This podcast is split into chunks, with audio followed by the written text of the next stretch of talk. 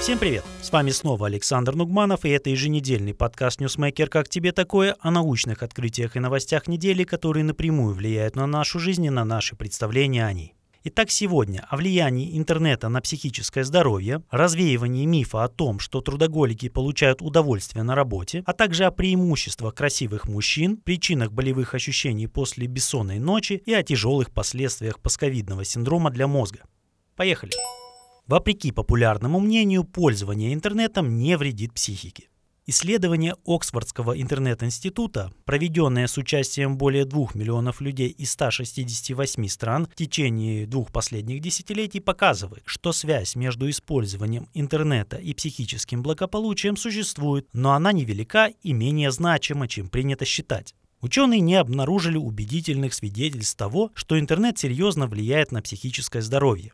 Они отмечают, что изменения в глобальном благополучии и психическом здоровье за последние два десятилетия были небольшими. Исследование также подчеркивает отсутствие у пользователей интернета явных негативных паттернов, независимо от возраста или пола. Напротив, уровень удовлетворенности жизнью в течение периода исследования в среднем увеличился.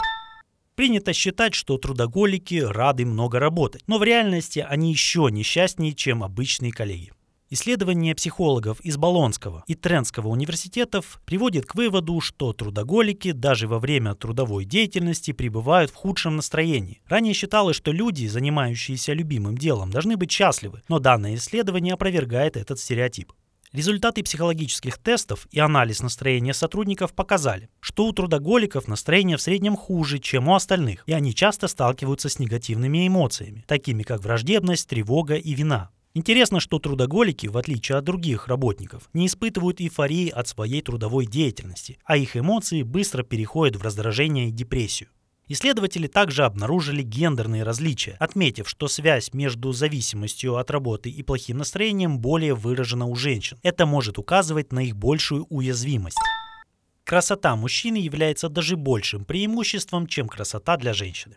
Ученые из Норвегии и Польши провели исследование, в ходе которого обнаружили, что физическая привлекательность оказывает большее влияние на карьерные успехи мужчин по сравнению с женщинами.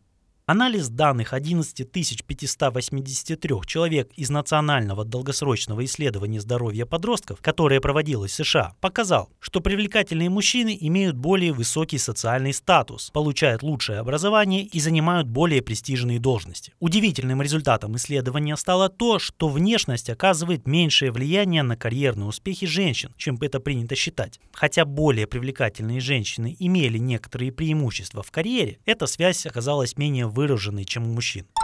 Ученые объяснили связь между болью и отсутствием сна. Группа ученых из Гарварда и Массачусетской больницы обнаружили связь между болевыми ощущениями и нарушением сна. Они поставили цель – найти потенциальные методы исправления этой взаимосвязи. В рамках исследования был выделен нейромедиатор NADA как ключевой фактор, направленный на каннабиоидные рецепторы в мозге и играющий важную роль в контроле восприятия боли.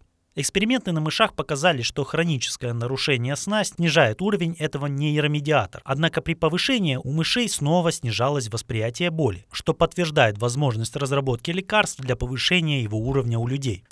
Постковидный синдром связан с изменениями в мозге.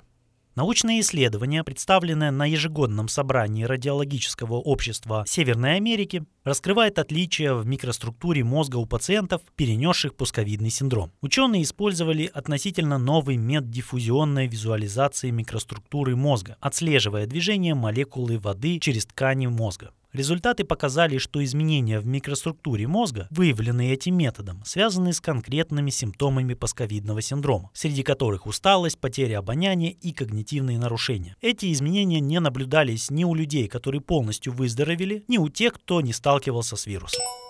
На этом на сегодня все. Не забывайте подписываться на подкаст «Как тебе такое» в Google подкастах, Кастбоксе и в Apple подкастах, а также в YouTube и Яндекс.Музыке. До следующей недели.